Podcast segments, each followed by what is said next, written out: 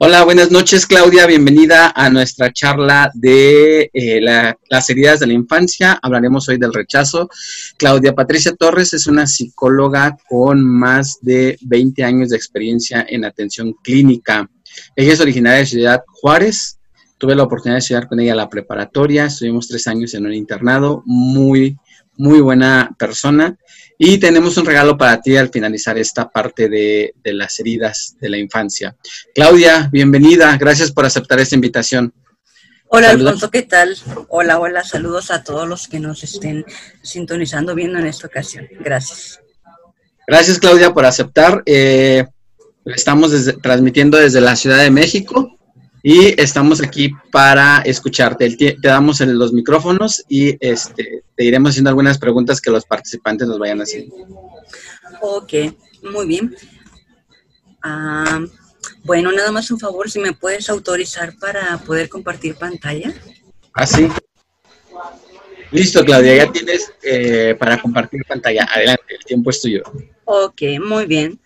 Correcto. Bueno, entonces, en esta ocasión vamos a, hablar acerca de lo que son en sí las heridas de la infancia. En específico, se me ha asignado hablar acerca de lo que es la herida de, rechazo. Y bueno, esta información, amigos, es tomada directamente del libro de Lisa Borbú, que es ella habla acerca de las cinco heridas que, se tienen en la infancia y que nos impiden ser uno mismo. Bueno, vamos a, comentar acerca de esta herida, que por lo regular eh, se van comentando justo en el mismo orden que van apareciendo en la vida de un individuo, de una persona. Por eso se empieza con lo que es la herida de rechazo. ¿Qué es el rechazo? Pudiéramos ver algunos de los sinónimos tal vez de esta palabra que tiene que ver con resistir, no admitir, inclusive mostrar cierto desprecio. Y aquí me gustaría mucho hacer primeramente una, una diferencia entre lo que es la herida de rechazo y lo que es la herida de abandono, porque muchas veces se puede confundir.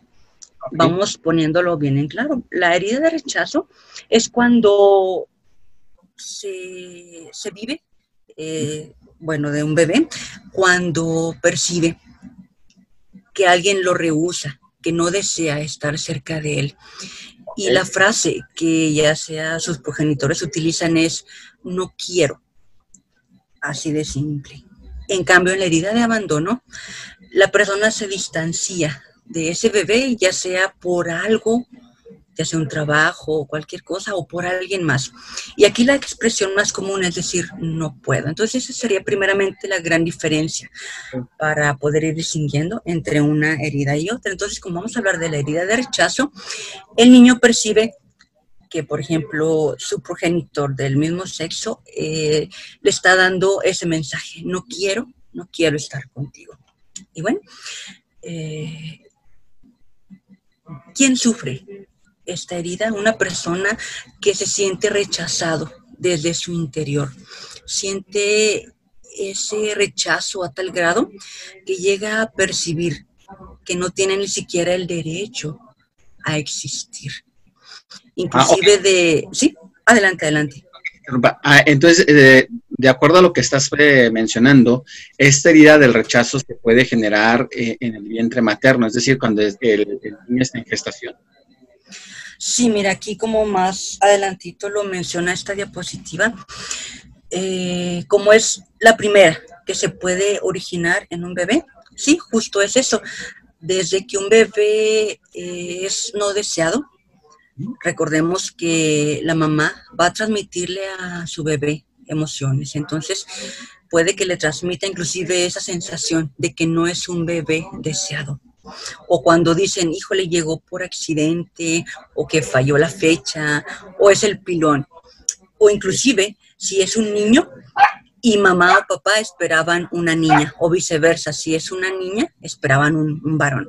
Entonces también aquí empieza a surgir lo que es esta herida del rechazo. Y también puede ser como eh, abarca desde la concepción hasta aproximadamente el primer año de vida, también cuando pudiera percibir eh, gestos de desagrado o comentarios de desagrado de otras personas, bueno, principalmente de, su de sus progenitores y más específicamente de su progenitor del mismo sexo, que lo vamos a ver más adelantito. Y, bueno, eh, dentro de las heridas que se van originando en la infancia, que bueno, son cinco heridas, cada una tiene una manera en que la persona lo va expresando, lo va manifestando. La persona que va teniendo esta herida de rechazo, se va formando una máscara, de tal forma que esa máscara vamos a llamarle huidizo. ¿Qué quiere decir esto? Que prefiere huir. Y ahorita vamos más adelante a comprender la dinámica, porque es que tiende a huir. Entonces, a partir de ahora, al referirnos en cuanto a una persona con herida de rechazo, lo mencionaremos como el huidizo. Bien. Y aquí prácticamente estamos viendo grandes rasgos lo que sería la, la morfología de una persona que tiene esta herida algo muy importante es que a pesar de que vamos a ver características tanto físicas, en su forma de ser, de su carácter o de su conducta, algunas personas pudieran decir, bueno, ¿y yo qué herida tengo? Porque junto de una herida de otra, pero lo que no falla es la morfología. La forma del cuerpo, es así no falla la naturaleza y nos va a dar una pauta más completa por donde está más inclinada la herida de una persona. Y también vamos a ver algunas de las características físicas que presentan las personas eh, con esta máscara huidiza, herida de rechazo, que bueno, sí se puede observar en esta diapositiva. el cuerpo de estas personas pareciera que quiere como, digamos, desaparecer. ¿Por qué desaparecer? Recordemos que es un rechazo y entonces es como si tuviera esa percepción de que, bueno, me rechazan inclusive desde que saben que voy en camino, que voy a existir, entonces no tengo ese derecho a existir, es lo que, lo que se maneja eh, en cuanto a, la manera de, de comprender el entorno. Por lo tanto, el cuerpo pareciera tan estrecho y tan restringido. ¿Por qué? Porque es como si inclusive eh, quisiera pasar desapercibido, sin existir. Inclusive la piel parece pegada a, los huesos. Y también en ocasiones, cuando sí es muy marcada esta herida, hay personas que, bueno, sabemos que nuestro cuerpo eh, no es 100% simétrico, a veces es un poco diferente, pero en las personas con ese tipo de herida es muy marcada la diferencia. Puede que su lado derecho del cuerpo tenga ciertas medidas a diferencia de su lado izquierdo. Entonces esto es muy, muy común.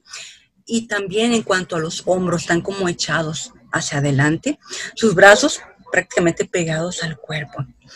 Y también en ocasiones eh, pareciera que una parte de su cuerpo no coincidiera con lo del resto del cuerpo. Por ejemplo, pudiera haber personas que dicen es que tiene cara de niño pero cuerpo de señor o viceversa. Entonces hay algo desproporcional. Inclusive lo que son sus ojos y su rostro son pequeños. Eh, algunas personas me ha tocado ver que son tan tan evidente estos rasgos y su cara pareciera que trae, sí, justo como un antifaz, como justamente eso, una máscara que les impide ver realmente eh, su entorno. Traen esa máscara, ellos ven diferente y nosotros podemos percibirlos inclusive de esa manera. Es un, rasgo muy característico. Y vamos a ver, ah, perdón, adelante. En esa parte que dices que trae como un antifaz, es lo que en ocasiones nosotros llamamos como el mapache, que, que realmente en esta parte se ve muy marcado, muy oscuro, pero se ve completamente, eh, se, se ve directamente el antifaz se ve, sí, es como si trajera una máscara de piel y sus ojos se ven como hundidos, como muy ojerosos. Entonces sí, pareciera que trae una, una máscara, pero de, otra cara, mm, más exactamente. Pero sí específico lo que es el antifaz, esta parte de aquí, que abarca los ojos y la parte de, abajo del ojo. perfecto, perfecto. Bien, bueno, y vamos a comentar en cuanto a la dinámica, qué es lo que sucede, por qué un niño que sufre esta herida de rechazo prácticamente toma esta máscara de huir, de ser un huidizo. Eh, algunas de las características que presenta es que vive en un mundo prácticamente imaginario. Es decir, se siente, se, llegó a sentir tan rechazado que no se siente a gusto en ese entorno. ¿Qué pasa? Prefiere huir. Vive muchas veces en su mundo imaginario. Inclusive son niños que por lo regular son muy bien portados, muy tranquilos, inclusive no hacen ruido, parece, hay personas que dicen, bueno, en esta casa parece que no hay niños, no hay ruido. Entonces pudiera ser una pauta, algo está pasando, porque lo normal es que un niño ande saltando, brincando, corriendo, gritando, pero son niños muy bien portados. ¿Por qué toman esta postura? De por sí, tienen esa sensación de ser rechazados, entonces imagínate, se portan mal, peor van a ser eh, aceptados. Entonces, por eso toman esta postura de ser, de ser bien portaditos para no, no provocar esa sensación de rechazo. Inclusive pueden llegar a inventar varias formas para poder huir de ese entorno donde están en casa. Y cuando son pequeños, son de los niños que ya les ansia, ya, ya tienen muchas ganas de ir a la escuela, de conocer otro entorno, de huir de ese lugar. Lamentablemente, cuando entran a la escuela, vuelve a pasar lo mismo, vuelven a percibir un ambiente rechazante. Y aquí sí me gustaría hacer una, una marcada postura. El rechazo muchas veces se vive desde adentro, lo que el niño perciba. Sí, sí, adelante, ¿ibas a comentar algo? No, no, no. Ah, mm, ah, muy bien. Sí, por ejemplo, igual, sí puede haber padres que hayan sido crueles con sus hijos, que realmente los hayan eh, rechazado, ignorado. Sin embargo, más peso tiene lo que el propio niño, el propio niño interprete. Recordemos que no es lo que sucede realmente en el entorno, sino cómo lo interpretamos. Entonces, este niño interpreta que es rechazado, que no es querido, que no es aceptado. Por lo tanto, dice, entonces no merezco vivir. Soy tan malo entonces que no merezco vivir. ¿Y qué pasa? Como tiene esta sensación, su propio cuerpo, su propia morfología, como lo veíamos, es de una persona delgada prácticamente, su cuerpo pequeño. Entonces, imaginemos esta, esta situación. Es un bebé pequeño, frágil, su cuerpo pequeño. ¿Y qué pasa? Mamá lo va a proteger pero más que eso, lo va a sobreproteger. Y aquí hay dos aspectos. Tanto el niño percibe que, bueno, mamá me está sobreprotegiendo, quiere decir que no me acepta como soy y por eso él, ella, mamá me ayuda en todo. O también puede ser que la madre lo llegue a sobreproteger por una culpa, que en su momento sintió ese rechazo por su bebé, entonces ahora como una forma de expiar esa culpa es sobreprotegiéndolo. Pero ¿qué pasa? Cuando el bebé se siente sobreprotegido, imaginemos esta escena, el bebé está en los brazos de mamá, el bebé se siente tan, tan presionado, tan sofocado, que por lo tanto a partir de ahí empieza a generársele un miedo, que es el miedo común en la herida de rechazo, que es el de, el de eh, no, no soportar que alguien le demuestre amor porque asocia. Entonces, si me demuestran amor, entonces es porque no, no lo, lo puedo, ¿cómo podemos decir? bueno, más bien él asocia. No lo cree no lo cree exactamente. Entonces es algo que inmediatamente le genera un pánico. El solo hecho de sentirse amado dice, no, no puede, no puede pasarme esto. Entonces eh, automáticamente se vuelve un círculo vicioso. Entonces, a partir de ahí genera ese miedo al pánico. ¿Y qué es el pánico? Si lo vemos en un diccionario, la definición es justamente eso, percibir un entorno, un ambiente amenazante. El niño ve amenazante, el que lo abracen demasiado le den amor porque se siente entonces sofocado. Okay. ahora Claudia, de acuerdo a lo que, eh, que, nos estás platicando ahorita, esta parte es, es, muy interesante. Por ejemplo, decías que son niños huidizos, muy delgados eh, en morfología. Eh, sin embargo, es cierto, mira, me ha tocado ver, por ejemplo, personas que, o abuelos que dicen, oye, es notable cuando están tus hijos porque son muy ruidosos, muy escandalosos, pero cuando están los otros, nietos, que son de otro familiar, la casa es muy silencio, muy callado, ni siquiera se nota que hay niños. Entonces podemos decir que también es un síntoma de, la parte del rechazo. Ahora, esta parte o esta herida del rechazo eh, para los que nos están escuchando, no necesariamente se da en la, bueno, se da en la niñez, pero no solo es que dure la niñez, puede durar hasta que te mueras.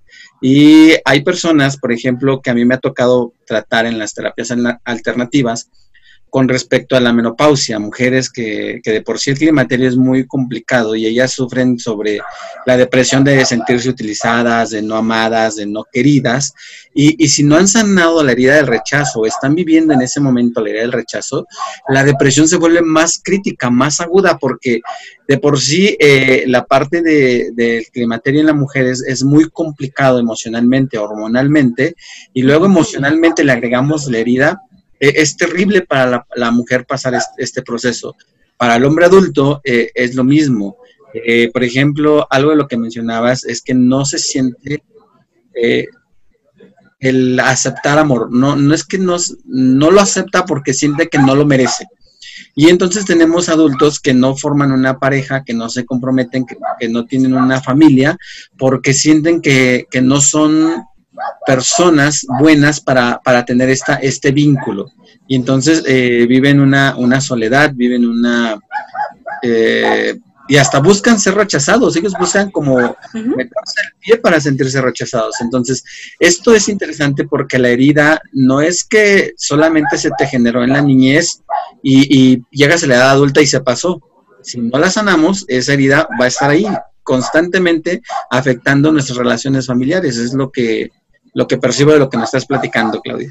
Sí, definitivamente, cuando se vive esta herida, eh, puede durar durante toda la vida. Y lo más lamentable son las consecuencias que hay de esta herida porque continúa la persona con esa máscara entonces no le permite ver una realidad tal como es. Siempre va a buscar experiencias donde se sienta rechazada esa persona. Va a buscar realmente, inclusive en sus relaciones de pareja, va a buscar inconscientemente repetir ese mismo ciclo a alguien que inclusive le abandone. E, es, es ese círculo vicioso hablábamos. Entonces sí, es importante identificarlo lo más pronto que se pueda para trabajarlo.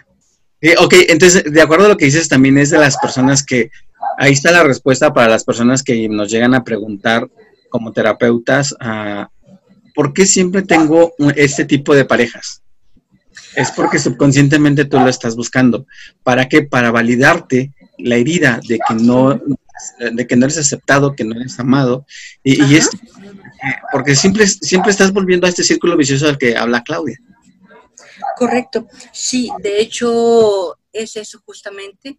Eh, me gusta mucho hacer la comparación como en, la canción del bolero de Ravel. Es una melodía súper larga, pero ¿qué pasa? Es un ciclo, se repite y nada más cambian instrumentos musicales. Así puede ser su vida de esta persona. Puede cambiar de personajes, pero la historia va a ser la misma si no se interviene, si no se le trabaja de esta manera. Ok, ok. Ok, ahora, e, esta, esta herida de, del rechazo eh, que estábamos hablando, que se genera en los niños, en los adultos, también eh, lo puedes notar, tú, si, la, si la estás viviendo es, y no tienes la morfología de la que habló Claudia, también te puedes dar cuenta de cómo estás actuando ante la sociedad y, con la gente con la que te relacionas. Por ejemplo, si te invitan a una fiesta y buscas irte eh, sin que nadie se dé cuenta y luego preguntan, oye, ¿dónde está Poncho? No, pues ya se fue. O sea, eh, es la, forma de pasar desapercibido. Ah, es importante. Sí, sí, de hecho, fíjate que parte de, lo que vamos a ver más adelante es una de las características. Eh, bueno, cuando se es niño, claro que a todos los niños, o bueno, al, menos en nuestra época, que no había tantos medios electrónicos, uno de los juegos favoritos era jugar a las escondidas. Sin embargo, hay, hay niños que cuando tienen muy marcada esta herida, digamos que es su juego favorito, jugar a las escondidas. ¿Por qué? Porque prácticamente, por un lado, está huyendo de ese entorno y por otro lado, si él espera que lo estén buscando, sobre todo si juega con mamá o papá, es una manera de que cuando lo encuentran dice, ok, entonces existo para ellos. Ah, es, es, muy marcado este, este, aspecto. Y sí, como tú mencionas, ya cuando se es adulto, si se le invita a una reunión, para esa persona es un pánico realmente estar en una reunión social. ¿Por qué? Porque por cualquier lado se va a sentir rechazado. Que se están hablando de un tema y en ese momento él desconoce ese tema, va a decir, bueno, si yo opino, no es importante lo que yo esté comentando. Entonces, eh, de ese lado va a preferir no hablar. O inclusive se siente tan incómodo o rechazado que de repente dicen, ¿dónde quedó Alfonso? Ya se fue, ¿a poco ya se fue? Exactamente, huye antes de que los demás lo perciban. Y, bueno, vamos a ver esta dinámica, porque les comentaba, imagínense ese niño pequeñito con un cuerpo más, más pequeño que lo normal, la madre lo protege, lo que les comentaba, entonces él se siente de esa manera asfixiado. Y vamos a ver cuáles son algunas de las características en, en cuanto a, a, lo que por lo regular eh, prefiere una personalidad huidiza. Número uno, prefiere no apegarse a las cosas materiales. Como él siempre está pensando en huir, el tener cosas materiales hace que él se quede anclado, se quede eh, comprometido con algo. Entonces, por eso no, no, le, no tiende mucho a apegarse a lo material. Inclusive tiene más gusto por todo lo que es lo espiritual, lo intelectual inclusive en el aspecto sexual tiene ciertas dificultades en su vida sexual porque pareciera que relaciona el placer sexual con lo que sería materialista, mundano, apegarse a algo. Entonces, como tiende más a lo espiritual, asocia igual, tal vez erróneamente, el que si tiene un pleno desarrollo sexual, actividad sexual, lo asocia como que se está apegando por un lado y eso va en contra de lo que él percibe y aparte que va, va en contra de lo espiritual. Y bueno, ah, también, bueno, ibas a comentar algo, perdón.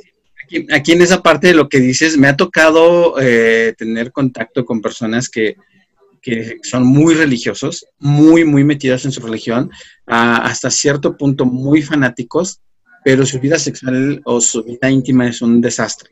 O sea, están frustrados en la parte sexual, están frustrados en la parte afectiva y, y, se, y sí, es correcto, lo ven eh, y lo asocian tanto a lo material que es para ellos es carnal, es pecado y, se frustran. Realmente viven una vida frustrante, frustrada y, y, es triste porque para poder sacarlos de ahí eh, ellos requieren aceptar que están viviendo esa herida, porque si no lo aceptan es, es muy complicado sacarlos de, de, este shock en el que están. Y para ellos la parte, la parte sexual, la parte emocional, para ellos es, es, pecado, es como, no es importante. Sin embargo, fisiológicamente y emocionalmente están frustrados.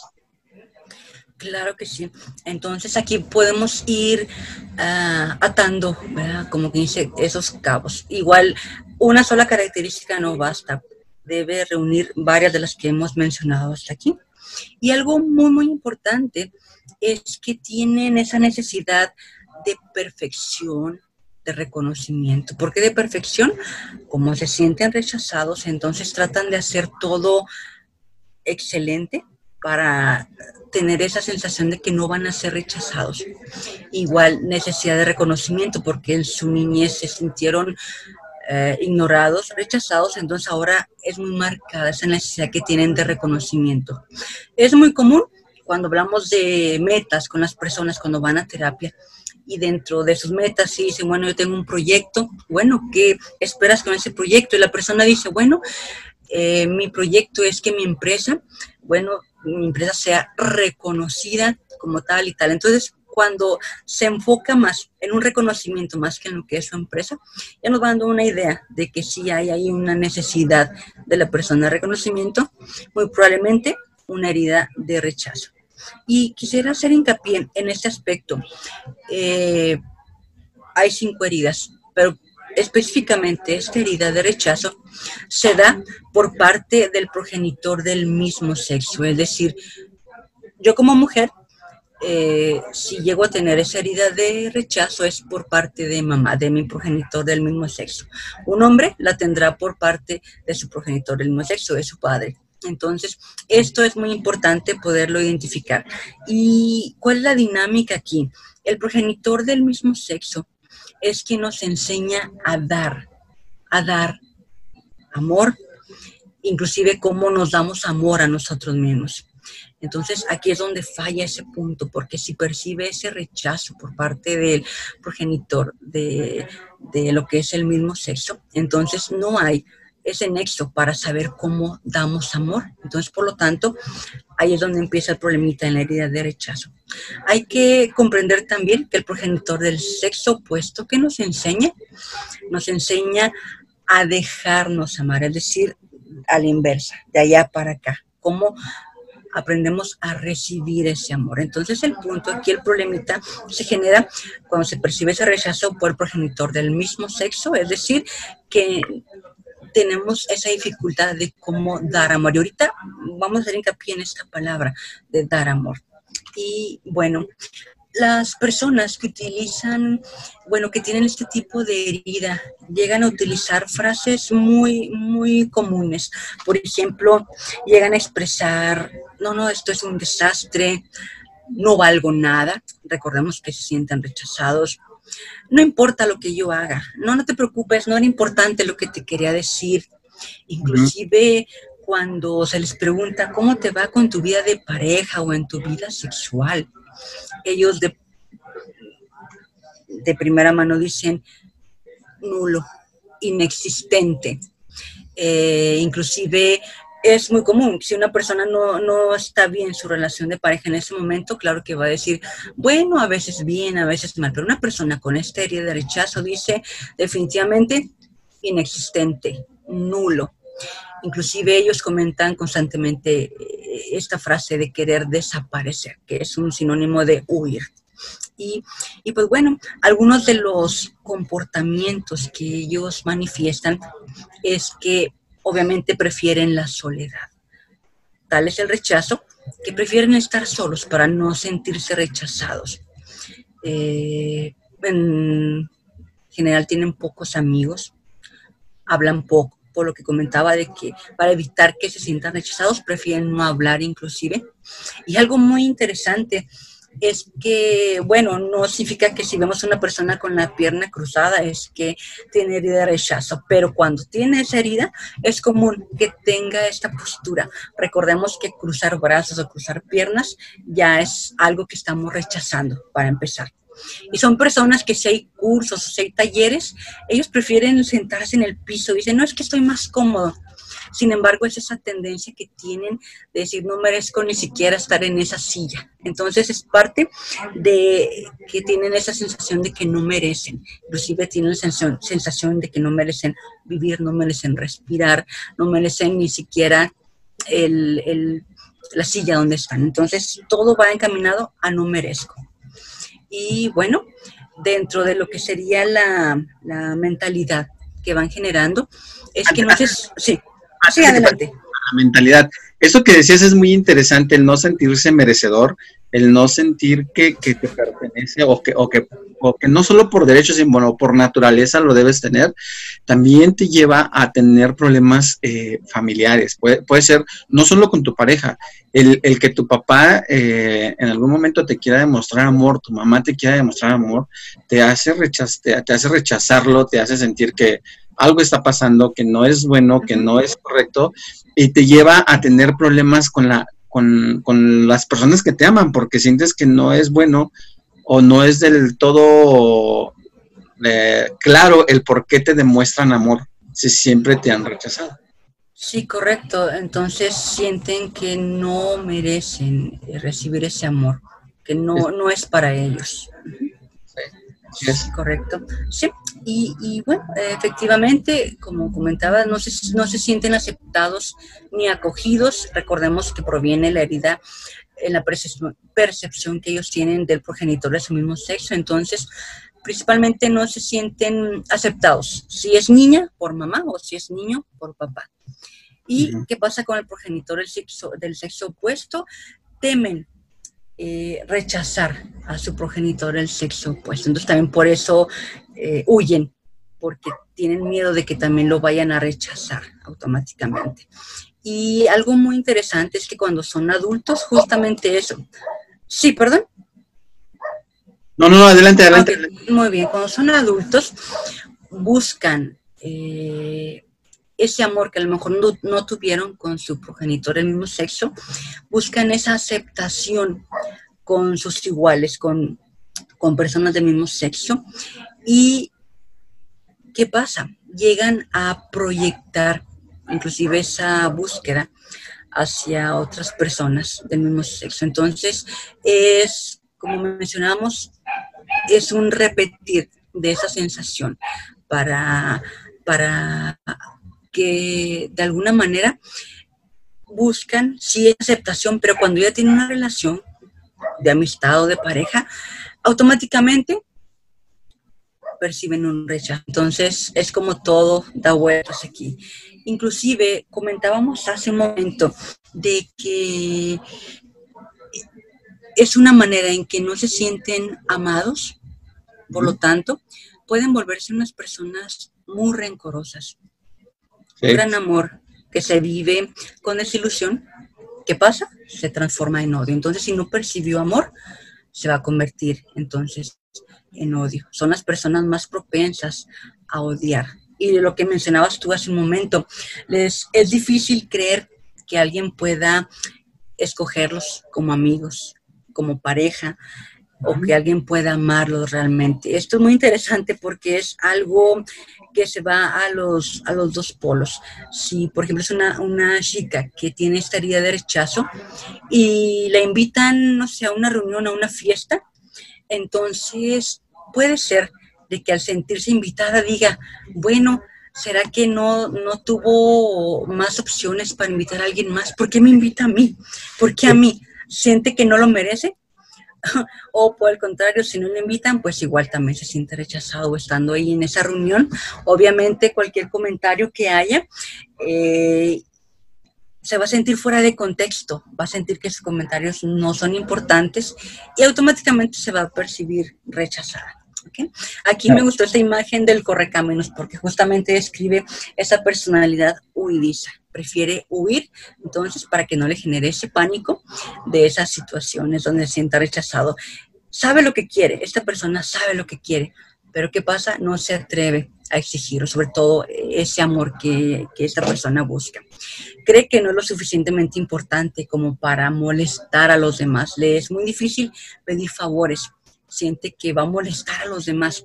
Inclusive, eh, para esa persona, ser juzgado equivale a ser rechazado. Cualquier crítica, por mínima que parezca, o como cuando dice, no es una crítica constructiva, lo toma como un rechazo.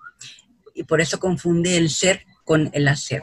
Algo que que por lo regular es en cuanto a conducta, ella lo siente personal y dice, no es que eso va contra mí. Y como vimos, el pánico es su mayor temor. Sí, adelante. te, iba, a comentar, en esta parte también eh, puede, puede que en algún momento no estés viviendo en la herida del rechazo, sino en alguna otra de las cuatro heridas que, que estaremos tocando en las siguientes semanas pero cuando regresa esta herida se detona por algo que sucedió y que te hizo sentir rechazado, que no eres merecedor. Y puede ser que eso también te lleve a romper la relación que tienes ahorita de pareja o, de noviazgo o de amistad con alguna persona, porque como ya se detonó la herida, ya volvió a, a sangrar, a lastimar esta herida, como no te sientes merecedor, buscas cómo sabotear esa relación. En verdad, buscas cómo sabotearla y entonces te validas el decir, es que realmente no me quería porque yo no soy merecedor de su amor, porque la relación era muy buena para ser, para ser cierta, y empiezas a justificar la razón por la que tú te boicoteaste y rompiste esa relación, ¿no? Sí, efectivamente, eh, es muy importante lo que comentas. Eh, hay personas que pueden tener más de una herida, dos, tal vez tres. Si hay personas es, es menos común, pero hay personas que sí han vivido las cinco heridas. Entonces, ¿qué pasa? Entonces aquí es pues todo, todo un caos su vida, porque imagínate, aquí simplemente está el miedo a, a ese pánico. Ahora, juntando los miedos de las otras heridas, es, es algo terrible para esa persona. Y sí lo manifiesta, obviamente, eh, en su vida laboral, en su vida personal. Eh, bueno, también otra de las características de la personalidad de Uidiza eh, se refleja en su alimentación. Son personas que prefieren comer porciones pequeñas. ¿Por qué? Por lo mismo, de que tiene la sensación de que no merece nada, entonces come poquito, porque siente que no merece comer más de lo debido. Inclusive pierde el apetito cuando siente ese temor, ese pánico, sobre todo cuando hay más gente. Son personas, son las más predispuestas a tener anorexia. Por lo mismo, porque es una sensación de no merecer comer, no merecer vivir. Entonces son muy propensas a la anorexia. Y, y bueno, también puede darse el caso contrario, como es una personalidad huidiza, hay personas que tratan de huir a través de la comida. No es muy común, pero también puede pasar que una personalidad de rechazo también tenga, eh, se, se, pierda pues en la comida y coma en exceso. Sí sucede, pero es muy raro. Sobre todo, más bien prefieren huir a través de, de otros aspectos. Por ejemplo, perderse en el alcohol, en las drogas. Es como ellos tienden a huir. Y sobre todo cuando hay una situación donde ellos perciben eh, peligro, eh, el pánico, es muy común ver que son las personas que prefieren comer algo dulce en ese momento. ¿Por qué? Porque para ellos es realmente mucho gasto de energía estar con esa tensión donde están percibiendo ese ambiente amenazante que comer dulce les recupera de alguna manera eh, esa energía que han estado consumiendo. ¿Ok? Y, y, bueno, dentro de lo que serían los malestares físicos, esta personalidad de rechazo presenta muy comúnmente arritmias, es decir, eh, arritmias cardíacas. ¿Por qué? Porque, sí, adelante. No, no, no, sí, eh, que te iba a decir que sí, arritmias cardíacas. Sí, ¿en qué sentido? Recordemos, ¿cuál es la, la, sensación que tienen? No merezco, no merezco vivir, no merezco que lata mi corazón. Algo muy importante, les es muy difícil perdonar. Recordemos que dentro de esa herida de rechazo sienten el rechazo del amor. Entonces, veíamos que son personas que tienden mucho a odiar. Entonces, ¿qué pasa con este sentimiento del odio? es una energía que si de alguna manera no se externa, no se canaliza, entonces esta energía se va quedando en el cuerpo de, de tal forma que puede provocar un cáncer. Inclusive también hay problemas respiratorios, volvemos a lo mismo, no merezco respirar. Las alergias, rechazar ya sea alimentos, otras sustancias. Entonces es eso, es, es rechazo. Inclusive recurren al vómito, lo mismo, rechazar los alimentos. Eh, estos son principalmente los malestares físicos. Y aquí me gustaría eh, hacer una, una pausa. Si dentro de lo que hemos hablado hasta este momento, ya sea que ustedes de manera personal perciban que tienen o que cumplen con alguna de estas características. ¿Ok? Vamos viendo qué es lo que sigue. Eh, no significa que estamos condenados pues a estas heridas. Recuerdo que en la universidad leí un libro que se llamaba Infancia, el destino. Sin embargo, la buena noticia es que no tiene que ser un destino, no tenemos que vivir eh, de alguna manera siempre esclavizados a las consecuencias de estas heridas. Entonces, igual si lo perciben en ustedes mismos o en alguna persona que ustedes conozcan, se identifican esas características, lo principal es no intentar cambiar a la persona, es un proceso personal. Es, es, mejor tratar de comprenderles o comprendernos primeramente a nosotros mismos.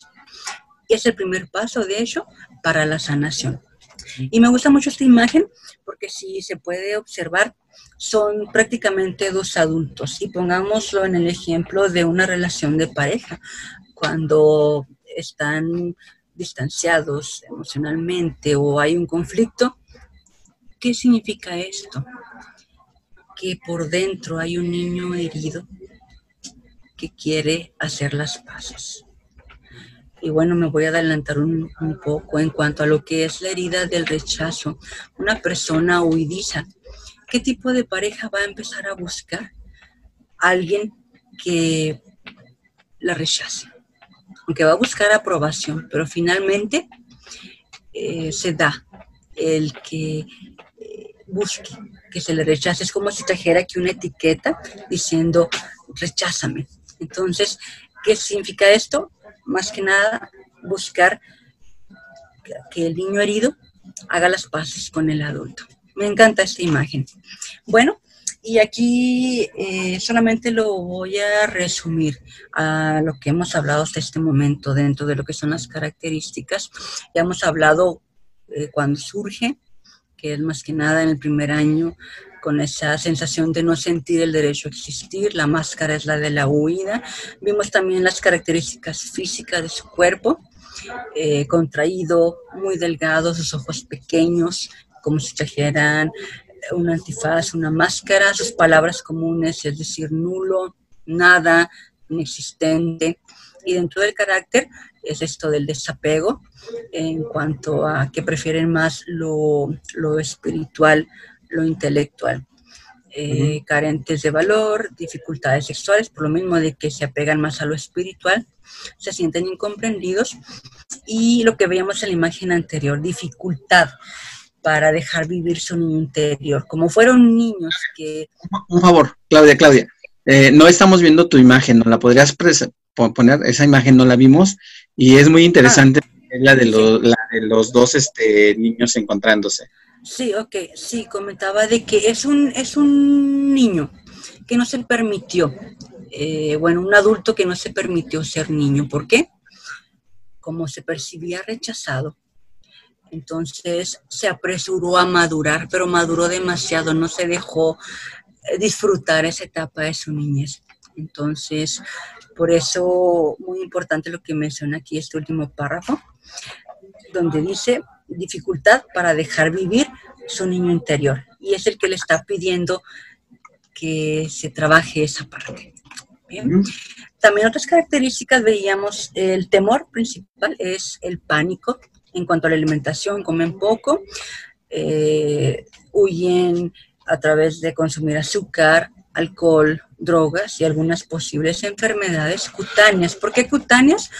Porque igual si se genera algo en su piel que pueda producir aversión a otras personas, es como están rechazando diarrea porque están rechazando alimentos, arritmia, lo que veíamos del corazón, el cáncer por guardar ese, ese, ese odio, problemas respiratorios, alergias, vómitos, inclusive desmayos.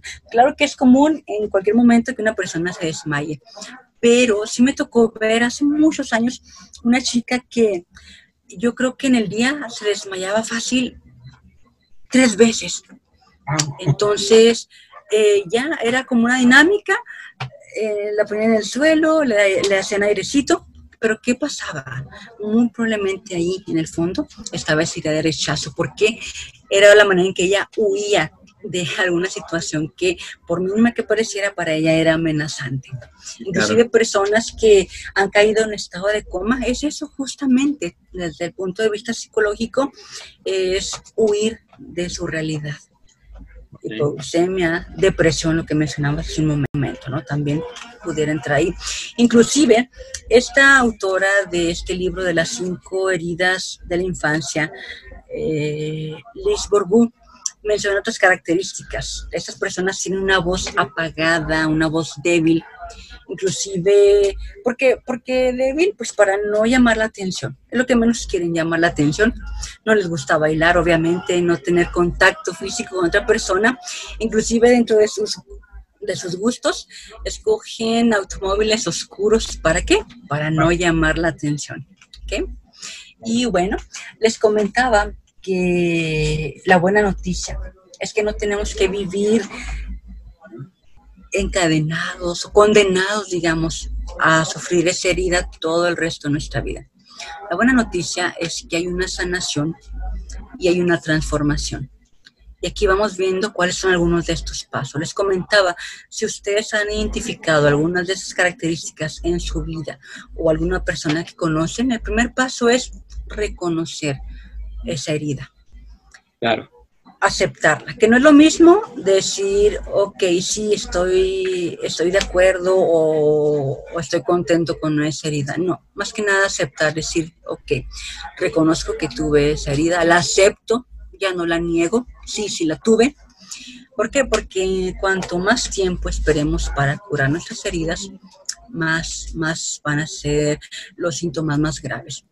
Y bueno, eh, dentro de lo que es, volvemos nuevamente a la relación de pareja, eh, sí me gustaría mucho hacer esta diferencia de lo que es la máscara o la personalidad de eh, herida de rechazo a la herida de abandono, porque recuerden que a veces se pueden confundir. sin embargo, lo que es la herida de abandono a grandes rasgos genera una personalidad, una máscara de dependencia.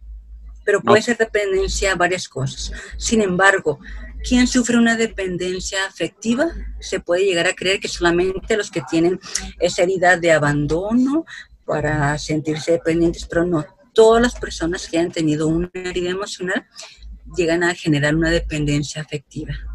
Cualquier persona y nos volvemos entonces dependientes afectivos. Cuando sufrimos, hablamos de esa carencia afectiva. A lo mejor sí nos las dieron, pero más bien es como lo percibimos. Percibimos que no nos dieron ese amor o esa atención y sufrimos de una carencia afectiva, como les comentaba, cuando no, no nos amamos lo suficiente. Y aquí me gustaría hacer un breve resumen, nada más. Voy a enfocarme en la idea del rechazo donde vemos que, bueno, es la personalidad del huidizo, es esa máscara que, va a, tomar en sí. ¿Y cuál es el carácter principal? El desapego, veíamos el desapego a todo lo material, incluyendo eh, lo que es la vida plena sexualmente. ¿Y cuál es su principal temor? el pánico. Aquí abajito, si se fijan, hay algunas morfologías para compararlas en general con las otras heridas que más adelante pues obviamente se van a hablar, la de abandono, humillación, traición, injusticia, que principalmente la rechazo, pues es la que estamos viendo ahorita, personas muy delgadas, pegadas al hueso, sus hombros hacia adelante, sus ojos hundidos. Bien, y, bueno. Eh, también, también he visto, eh, eh, ya ves que hablabas que las personas que sufren la herida del rechazo es la parte de, del antifaz, pero también he visto que personas que, que cuando están en esta herida, sus ojos son muy tristes. Ah, por mucho que ellos se rían, por mucho que ellos quieran como transmitirlo, su mirada es triste. De hecho, hasta sus párpados en ocasiones son muy caídos y, tú los puedes ver y, y, tu rostro refleja esa tristeza, esa, eh, sí, esa, esa soledad que están viviendo interiormente. Sí, efectivamente. Entonces podemos darnos cuenta de que hay ahí esa tristeza. Sin embargo, recordemos que hay personas que pueden tener más de una herida. Y a veces el cuerpo puede manifestar una mezcla, digamos, si tuvo dos heridas importantes, tal vez rechazo, humillación, puede haber una mezcla. A lo mejor su físico es como el donde vemos el de humillación, pero más su cara pudiera tomar el aspecto de rechazo. Entonces, si el cuerpo va tomando tal vez 50 y 50 o proporcional a las heridas que haya tenido. Ok, ahora también de algo de lo que mencionaba sobre esta herida eh, y respecto a, las enfermedades, eh, hablábamos del cáncer y el rencor, es algo interesante. Nosotros en la parte alternativa, no como psicólogo, sino en la parte terapéutica alternativa, hablamos de que todas las enfermedades tienen que ver con una emoción no atendida.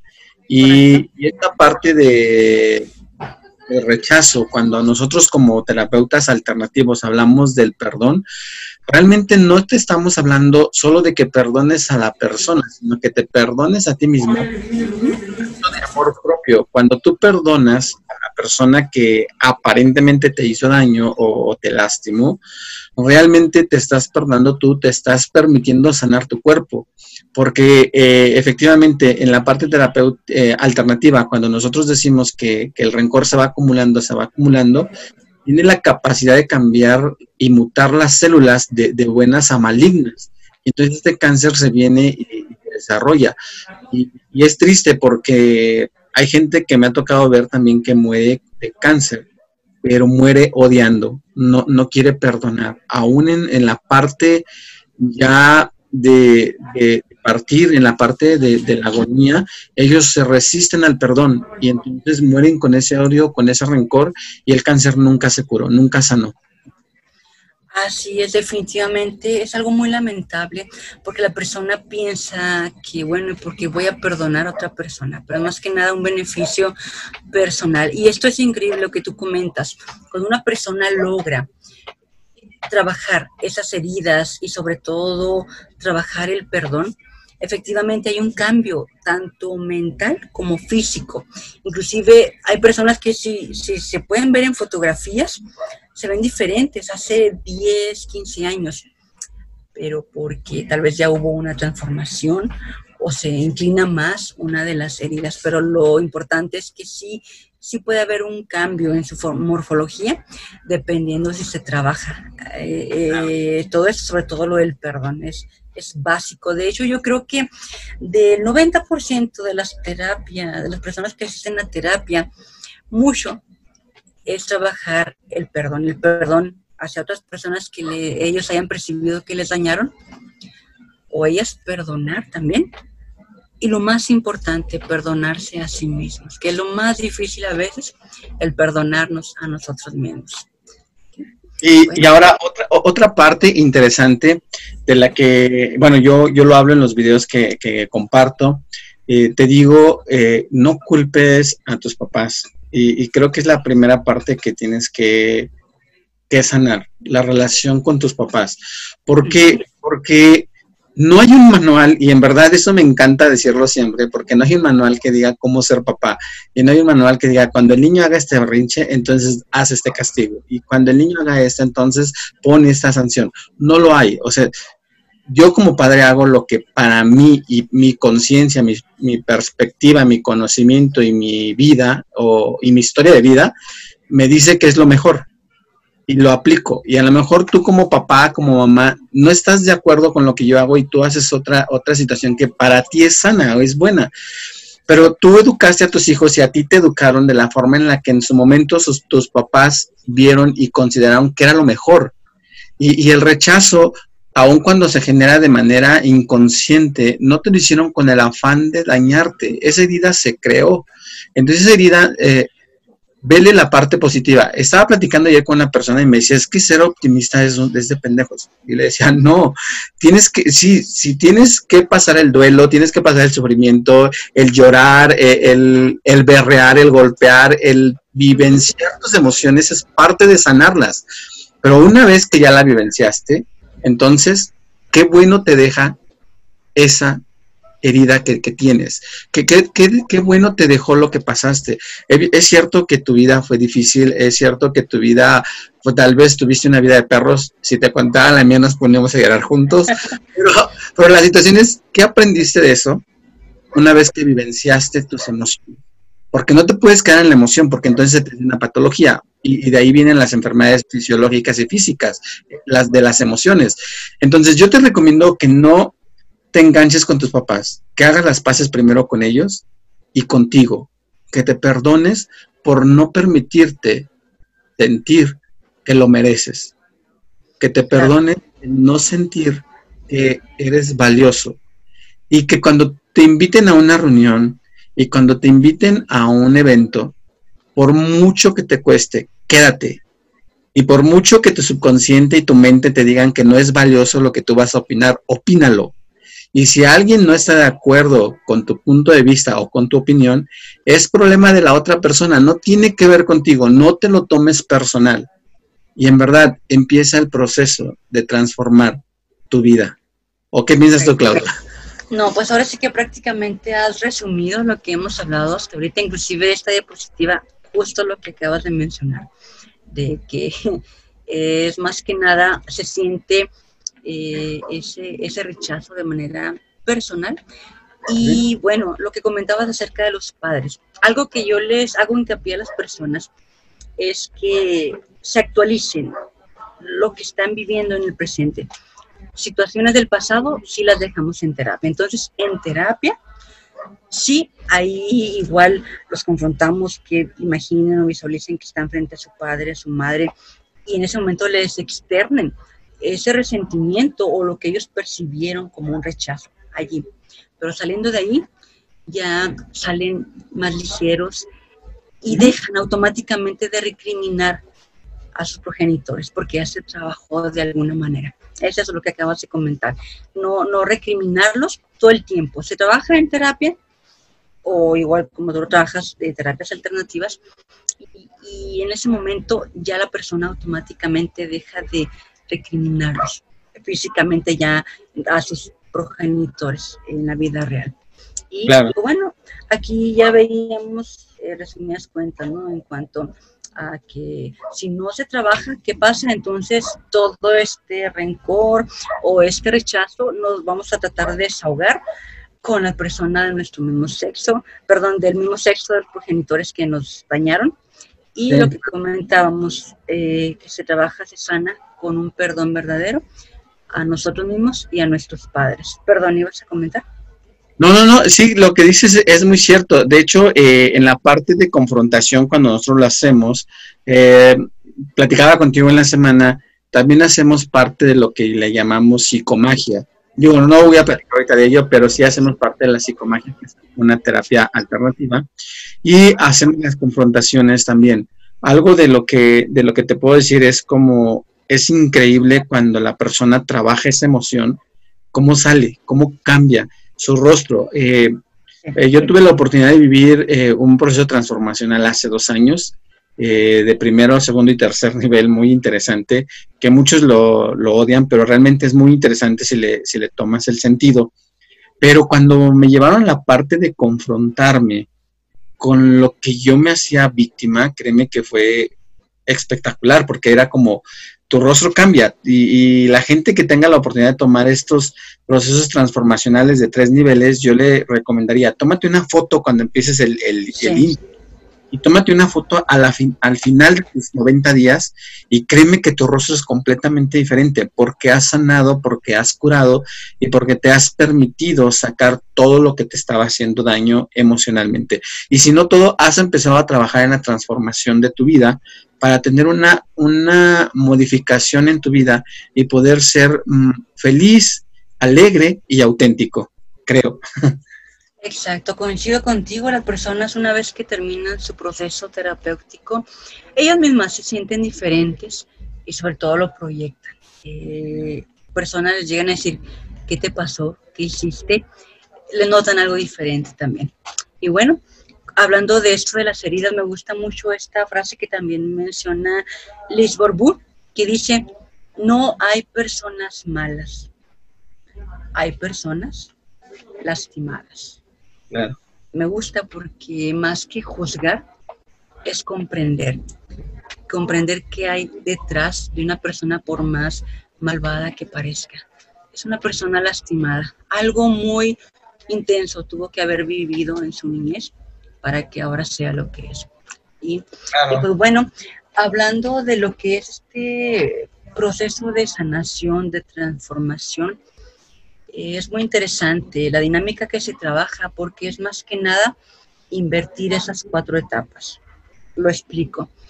Cuando somos niños, infantes, percibimos nuestro entorno como un mundo bello, maravilloso. Somos nosotros mismos. Pero ¿qué sucede cuando empieza a surgir esta herida o que empezamos a interpretar que somos rechazados o abandonados o cualquier otro tipo de herida?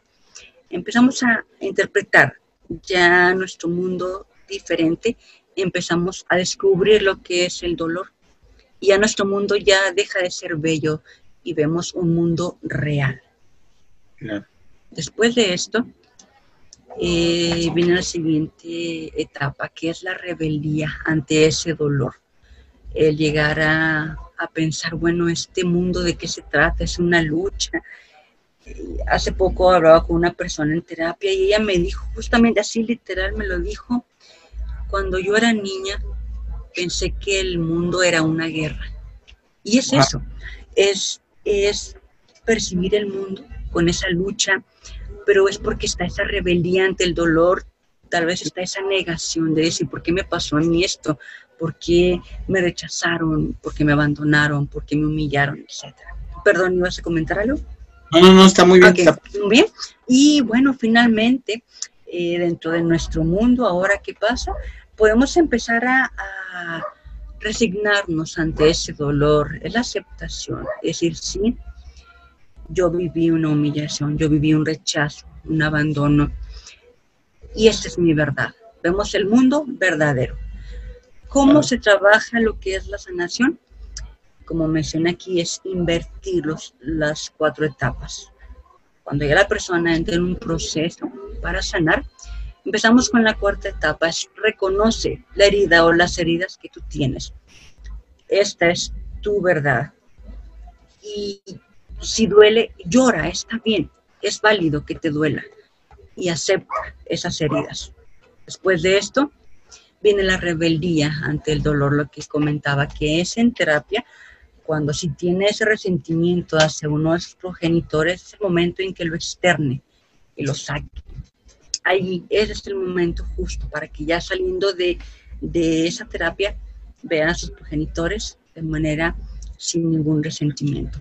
Después de esto, entonces la persona eh, se queda tal vez con esa sensación de dolor, pero ya es mínimo y finalmente llega a ser sí mismo. Empieza a ver nuevamente que la vida es bella, que es maravillosa. Y es lo que muchas veces se les complica o se nos complica el poder creer que esta vida sea bella.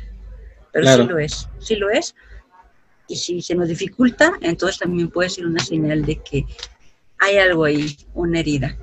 Y pues bueno, ¿cómo sabemos cuando una persona ya está en este proceso de sanación? Sobre todo en lo que es la herida de rechazo. Bueno, cuando cada vez eh, esa persona se ocupa más eh, en cuanto a, ocupa más su lugar, perdón, y ya se atreve a, afirmarse. ¿Cómo es esto? Lo que tú mencionabas, si está en una reunión, se anima a hacer un comentario, trata de permanecer en esa reunión sin querer huir. Y bueno, dice, si alguien parece olvidarse de que existes, esto que comentaba, no te sientes incómodo internamente. Es una señal de que ya hay un avance. Cada vez es, es menor el número de situaciones en que está esa sensación de pánico. Ya ya puede soportar más. Una situación donde eh, se le, inclusive, se le pueda pedir una opinión. Y la buena noticia es que una vez que la persona sana, eh, al menos este tipo de herida, se dan cuenta, una vez que se quitan esa máscara y ven la realidad, que ven en ellos mismos una persona capaz de asumir responsabilidades. Antes huía, ahora asume sus responsabilidades. Es una persona dotada con una adecuada aptitud para trabajar, también para crear, para inventar, para imaginar. Y como antes su común era estar en soledad, ahora puede trabajar solo. No es necesario que trabaje en equipo, pero también puede trabajar solo y mucho mejor, de manera eficaz y es capaz para tener eh, innumerables ideas, detalles. Recordemos que parte de su carácter, de su personalidad es que son muy perfeccionistas, entonces ahora lo utilizan para bien, para que no se les pase ningún detalle. Inclusive son capaces de actuar en la medida que se requiera en caso de urgencia. No huyen, ahora afrontan esa realidad. Y, pues bueno, esto es, digamos, lo básico que la persona puede descubrir, lo que hay atrás de esa máscara una vez que se trabaja y deja esa máscara ya atrás, a un lado. Ah, ok, gracias Claudia, Claudia. Oye, y para ir cerrando, este, es interesante todo lo que nos has dicho, gracias. Y, muy interesante para ti también como, como oyente, escucha. Eh, y quiero compartirte algo que tiene que ver con, un versículo que se encuentra en la Biblia. Cuando Cristo es, es interrogado por los fariseos y, y, quieren tentarle para poder decir que él está errado, le preguntan que cuál es el mandamiento más importante y él dice que hay dos. Dice que el primero es amar a Dios sobre todas las cosas y el segundo es similar. Es decir, tienen la misma jerarquía. Es amar a tu prójimo como a ti mismo. Pero la pregunta es, ¿cómo puedes amar a alguien externo si no te amas tú? Tienes que, tienes que amarte tú principalmente. Y para eso tienes que aceptar que estás viviendo una de las cinco heridas. Empezar a sanar esas heridas, que tú puedas entonces amar a ti. O, ¿O, qué piensas, Claudia? Y esto no tiene que ver específicamente con que profeses una religión o no. Eh, espiritualidad no es igual a religión. Espiritualidad tiene que ver contigo como persona y la relación que tienes con el Dios en el que. Sí, definitivamente eh, nadie puede dar lo que no tiene. Es como yo les pongo el ejemplo a las personas. Si tú tuvieras tal vez, te gusta un millón de dólares, me lo prestas y la persona me dice, híjole, no lo tengo, pero si lo tuviera, sí te lo prestaba. ¿Ok? Es lo mismo. No puedes dar algo que no tienes. Primero debemos descubrirlo a nosotros mismos. De hecho, uno de los de las ideas erróneas que tenemos es decir, ah, tal persona fue mi primer amor. El primer amor debe ser el que te tienes a ti mismo. Y, tiene que ver con esta frase que me gustaría, con esto me, gustaría terminar esta presentación, justamente hablando del amor. Dice, todos deseamos ser amados. En su defecto, admirados. En su defecto, temidos. En su defecto, odiados y despreciados. Y esta es una frase del poeta sueco, Halmar Soderberg, y, yo creo que encierra todo esto, cuando todos deseamos ser amados, pero ya si no, pues admirados, si no se puede, temidos, o ya de plano, pues entonces odiados y despreciados. Claro. Ok, Claudia, ¿qué, qué, regalo nos tienes para, para nuestra comunidad? Cuéntame, ¿qué regalos tienes para nosotros? Ah, muy bien. Ah, pues excelente. Es un, es un regalo que, quiero compartir con ustedes de las personas que se comunican con servidora a, través de WhatsApp o por eh, Facebook, ajá, sí. Eh, las primeras cinco personas que se pongan en contacto con servidora, eh, les voy a ofrecer lo que es la primera sesión sin ningún costo. Y es increíble porque las personas desde la primera sesión se dan cuenta que hay cosas que cambiar y tanto que cambiar que se quedan con esa sensación de continuar con su proceso.